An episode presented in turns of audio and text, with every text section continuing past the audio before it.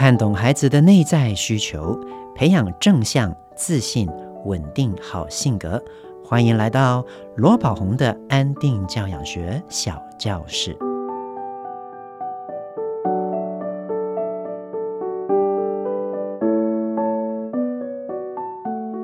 大家好，我是罗宝红。今天是我们节目的第二集了。上次的内容大家还喜欢吗？有什么想要跟我们说？欢迎在许愿池留言给我们哦。今天我们要来聊聊的是关于手足教养的问题哦。那如果你的家里只有一个孩子，就不会有这种问题啦。但是啊，如果你是有一个以上，甚至是两个、三个、四个，或者是更多，就一定会常常为这件事情感到有点困扰了。有没有常常听到比较大的孩子或比较小的孩子都会跟你说：“妈妈不公平，妈妈这样偏心。”哦，那结果呢？每天都听到孩子在讲这些话，最后都会让你觉得很烦恼。那有时候大人生气的时候呢，会做一个很糟糕的决定，就是全体处罚。那但是要注意，全体处罚哦，只会让那些孩子大家在当下变得安静。呃，有时候反而是一个更糟糕的处理方式，制造更多。的一些不和谐的，所以针对这个教养啊、手足的问题，我前一阵子就收到一位妈妈来信跟我说：“老师好，我是一位双宝妈哦，我有两个孩子，一个是六岁的大宝，一个是两岁的二宝。她发现最近大宝啊越来越喜欢吃醋，这个老二总是想要独占妈妈。”那身为姐姐的她呢，常常都说我不公平，只爱弟弟，我已经越来越不爱他了。但是妈妈自己又觉得说，我已经尽量对他们公平了，我都觉得我爱他们是一样的啊，怎么这个姐姐会这样子呢？她也很担心呢，这个两姐弟之间的这个情况会越演越激烈，所以想请教老师，面对手足之间常出现的这些纷争、吃醋，我应该要怎么处理？啊，针对这个问题，我一定要跟妈妈说，你绝对不是有唯一有这样问题的人。基本上有手足的父母啊，都会常常遇到这种问题。但是我必须要跟妈妈先说一件事情哦，在亲子天下有一本书哈，我曾经推荐过的，它是一本原文书，这本书的英文名字叫做《Peaceful Parents》。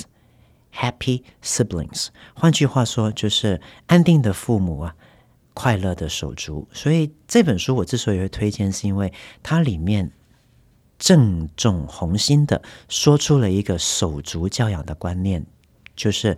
我们的大人如果在面对手足之间的纷争，能够用一个越接纳、安定的心来对待，那他们之间的感情就会越来越好。反之，如果我们都是用一些对立或情绪，或者是责备、处罚的手段的话，那他们的纷争也会越演越激烈。曾经我在教室里面，以及在亲子的一些亲子团里面，我都看到一个真相：如果班上的老师或者是亲子团本身的带团者，他本身是一个比较柔软、比较淡定的一个成人的话，那在这个班上的孩子们，在这个亲子团里面的孩子们，会不会有纷争呢？有，这是一定会有的。但是他们不会演变得越来越激烈。为什么我会说还是会有纷争呢？一定要了解啊，零到六岁的孩子还不太懂得什么叫做尊重，什么叫做礼让啊，什么叫做轮流。尤其是三岁以下的孩子，内在的冲动比意志力强。如果孩子跟孩子在一起玩在一起的时候，只要有一个孩子他突然间感觉到身边的任何人事物对他是感到有敌意的时候，他就很可能会出现一些攻击的行为。哦，这个是尤其在一些三岁、三岁半以下的亲子团，或者是亲子教室，或者是悠悠班的教室里面，我们常常发现的。为什么孩子常常都会去咬来咬去啊，推来推去啊，打来打去啊？首先，就是因为这些孩子还没有经过社会化的洗练；再来的就是他们还没有发展出所谓尊重的概念，以及还有的就是三岁以下的孩子，当他感受到环境里面有一些他觉得有敌意的因素，他就会做出一个反击，这是一个动物本能性的一个行为哦，所以这种情形真的是常有的。那但是在这样的情况里面，如果大人用一个越柔软、越安定的态度来处理的话，他就不会继续去挑衅孩子的情绪。但是相反的，如果这个大人在这个团体里面，都用兴师问罪的方式，都用对立的方式，那很可能这个大人的情绪也会无形中熏陶了在这个环境里面的这些孩子，也让他们在处理一些争执的时候，会用越来越大的情绪来处理。所以我看到啊。在很多的教室里面，稳定的老师他带的这些孩子都是比较稳定的，就算有争执哦，也不会演变得这么激烈。但是相反的，我在一些教室里面看到有一些老师是比较情绪化的哦，啊，讲话比较大声的，然后比较用负面的教育方式来对待孩子的。那通常里面的争执啊都会比较多，而且孩子的情绪也会比较高昂。这个是首先。作为一个手足教养里面，我们首要要去了解到的关键，我在安定教养学里面呢，就讲到一个很重要的话：成人内在不安顿，方法再好也枉然。原因就是，就算有再多的教养方法，如果我们内心呢，换句话说，我们的内功是不够深厚的话，这些这些招式我们都没有办法可以好好使出来的。所以，大人的内在还是最重要的哈、那这个是第一个啊、我想要说的。第二个就是，孩子在一起不外乎常常会出现的就是抢玩具的问题啦，对不对？那手足啊，很多时候的争执都是因为玩具抢来抢去而出现的。那针对这个问题，我想要给大家一个小小的技巧，可以帮助大家的。比如说家里有两个孩子嘛，啊，呃，一个是老大啊，比如说刚刚讲的例子，一个六岁，另外一个两岁。那当然，这个两岁的孩子的玩具应该全部在孩子还没出生之前，全部都是这个大宝的嘛。但是现在已经多了一个老二出来要分享他的玩具了，那妈妈就可以在这个时候跟这个老大说。啊，现在有弟弟了，所以呢，以后你们的玩具可以一起玩。但是你可以问哥哥，有哪些玩具你是想要跟弟弟妹妹分享的，你就可以放在客厅的分享区。那有没有哪一些东西你是觉得很宝贝的，你不想要分享的，那你就可以不用拿出来，你可以放在自己的床的旁边，又或者是放在你自己的柜子里面。哦，这个是一个尊重孩子很重要的一个关键。就像我们大人，我们有些东西是可以跟我们的客人分享的，但是有些东西你不会随便跟别人分享的，比如说你的结婚戒指啊，比如说是你你你你老公的那只名表啊，所以我们大人有些东西可以分享，有些东西不想分享，孩子也应该要这样的去看待。有些玩具或许老大是不想要分享的，那我们尊重他，但是放在公共区域的玩具。就是要大家分享的东西，所以如果有这样的先决的一个约束，那放在那边的我们就不用担心哥哥说这个我不要借给你，因为这个是我这个是我不分享的问题了。这个是第一个我们要去设定的一个原则。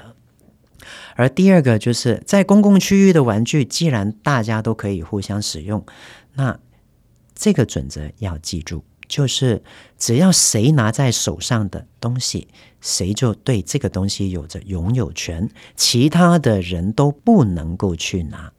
比如说，弟弟拿着的是一个洋娃娃，这个洋娃娃是哥哥的，当然呢，但是只要他放在分享区，弟弟拿着这个拥有权，这个所有权就是弟弟的，哥哥不可以在那个时候说我要玩，这个是我的，我就把它抢回来。同样来讲，哥哥在玩的任何一个东西。在分享区拿着，比如说玩拿着一部玩具车，弟弟拿看到了，他就哎顺手就想要抢过来了。哥哥不给弟弟，弟弟结果哭闹。然后你问弟弟发生什么事啦？然后弟弟就哭着说：“哎，哥哥，哎，哥哥不借我这部车。”哦，那谁先拿在手上的？哥哥。哦，那我们就要去尊重哥哥，就说这个东西是哥哥拿在手上，他正在玩的，他可以不去分享。有这样的两条规则啊，我们就会减少很多很多在家里因为抢玩具、玩玩具出现的问题了。最怕的就是什么呢？最怕的就是呢，有一些大人呢、啊，看到弟弟在哭，抢不到一个东西，然后他就跟哥哥说：“哥哥，你的东西借给弟弟玩，不要再让他哭了。弟弟弟还小。”那这个问题就大了。有关这个，我要跟大家说一个可爱的故事。在很久很久以前呢，有一个狮子哥哥跟狮子弟弟哦，他们有一天在妈妈睡午觉的时候，哥哥呢就去森林里找到一个骨头，在一直在那边啃着啃着，嗯嗯嗯嗯嗯，我们就啃得很高兴。弟弟就看到了，弟弟就过去，喂，意思就是借我借我。哥哥就不要过来。结果弟弟呢，生命力很强，又继续喂喂，借我借我。结果哥哥就哇，很大声的吼了一下弟弟，不借你。然后弟弟就就哭了，有没有？那猜猜看看，哭了之后会去找谁？没错，就是去找睡午觉的狮子妈妈。结果他就走过去，喂喂，哥哥哥哥哥哥，妈妈就被他吵醒了，哦。心情非常的不好，然后就看到弟弟哭得很惨，然后哥哥呢就在那边吃着那个骨头，嗯嗯嗯嗯，他就在想，一定是哥哥在欺负弟弟了。于是妈妈就很有气势的，慢慢的走过去哥哥那边，一巴就打到哥哥的头上，骨头，弟弟。不然妈妈没收，不然就把它没收起来。然后哥哥在被打了一巴掌之后，听到这个妈妈要求他怎么样？各位，大的要让小的。结果哥哥就，就把骨头一丢，就丢给弟弟。弟弟呢，当下看到得逞了，成功，于是就很高兴的拿着那骨头，嘿嘿嘿嘿嘿，然后壮盛得意。哥哥就越看他越。不顺眼，一宿无话。第二天早上，妈妈醒来的时候，发现哎，哥哥一大早就已经不在了耶，弟弟还在睡觉。于是他就等着等着啊，出去找完早餐了。早上回来喽，来起来吃东西喽。哥哥，哥哥你在哪里？嗯。已经出去半小时回来了，哥哥还是没有回家，弟弟还是躺在那边睡觉。妈妈就觉得很好奇，于是就走过去，弟弟起来喽，OK 喽，Wake up，起身啦！一直叫弟弟还是没有起来，妈妈觉得很奇怪，走过去一碰，哎，结果骇然发现，竟然弟弟的脖子有两个洞，并且流了很多很多的血。他探一探。弟弟的呼吸，他已经没有呼吸了。这个时候，妈妈非常的惊讶，怎么弟弟已经死掉了呢？哥哥在哪里？嗯，大家知不知道发生了什么事啦？原来啊，就是因为妈妈长期以来都用着错误的教养方式。要求哥哥一定要大的让小的，所以最终就演变成这样的故事了。我第一次听到这个故事的时候啊，非常的有感触，因为我是家里最小的啊，我上面有一个姐姐，有一个哥哥。从小到大呢，我都因为长得很古锥、很可爱、胖胖的哦，所以呢，那个爸爸妈妈呢就特别宠爱我。那个时候，我家里就是有着一个大的要让小的的文化。所以呢，我在爸爸妈妈面前呢就很得逞啊，想要什么就有什么。但是啊，你们知道吗？有时候爸爸妈妈不在的时候，当我吃饭的时候，哥哥坐我左边，姐姐坐我右边的时候，我永远那个两个大腿哈都是被捏的，就是黑青黑青的这样子。那为什么呢？因为哥哥姐姐啊，长期在这种大的要让小的的文化里怀恨在心，所以在我吃饭的时候就会捏我，而且他还会，他们还会偷偷告诉我。你不要跟妈妈说，不然你死定了啊！所以各位要记住哦，我们不要用这种所谓的大的要让小的的观念来去对待哥哥，这个是很不公平的。而且，如果这个玩具你是买给哥哥的，你说这个东西我爱你，所以送给你。结果弟弟要抢，你却跟他说，如果你不给他，我就没收。那到底这个东西的所有权是不是哥哥的呢？这个也会让哥哥感到很混淆。所以最好的做法啊，就是第一，我们要在公共区域里面确定所有的玩具都可以彼此分享。第二就是谁先拿到手上的那个玩具，那个人就有着这个玩具的所有权，他在那个当下可以不分给别人。我们能够对孩子用这样的观念、这样的方式，再加上当孩子出现纠纷、出现争执的时候，如果我们都能够用一个同理的态度、接纳的态度来先听 A 说他的观感，再听 B 说他的观感，我们用一个淡定的态度听完了之后，我们再来帮忙他们去解决问题的话，啊，很多时候啊，手足的关系就会比较和睦，大家在这个家里也会感觉到比较和谐了。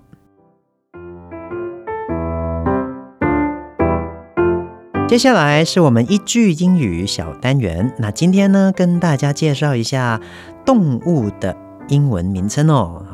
小朋友有时候走在路上，或者是啊，我们去动物园都会看到很多的动物，对不对？啊，介绍三个最简单的英文名称给大家。第一个是兔子啊，因为我们兔年了嘛，对不对？那兔子的英文各位注意哦，是 rabbit，rabbit。我知道有很多台湾的老师啊，从小教孩子都是念 t 的发音念成就是注音符号的 t，但是其实这个 t 的发音是 t，所以兔子的英文是 rabbit，rabbit。那猫的英文呢？我以前在幼稚园听到很多小朋友念 cat cat，千万不要这样哦，唔汤哦，我们要念 cat cat。那有猫就有狗嘛，对不对？那狗要注意哦，它的正确念法是 dog dog。以前就听到幼稚园小朋友都念 dog dog，那那个 G 哈，那个英文字母哈 G，它不是 G 哦，很多人也念 G 变 G。然后 G 的发音是 G，它是一个有声子音。那我们配合啊，如果在路上在哪里看到，我们就可以说：“嘿，雨辰，你看，is a dog，is a dog。”这个 is a 的意思就是 it is a，但是缩写起来，我们用一个比较快速的念法，就会变成 is a，就是它是一个 is a dog，is a cat。Oh, look is a rabbit. 哦，那这样听起来就会很有水准了。我们再来练习一次，各位。is a dog，is a cat. Hey, look is a rabbit.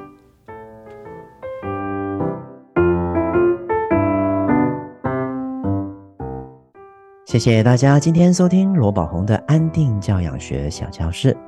喜欢今天的节目吗？我是罗宝红，亲子天下 Podcast，周一到周六谈教育、聊生活，开启美好新关系。欢迎订阅收听 Apple Podcast 和 Spotify，给我们五星赞一下。对节目有任何的想法或者想听什么内容，都欢迎你在节目资讯栏的许愿池留言哦。我们下次再见，拜拜。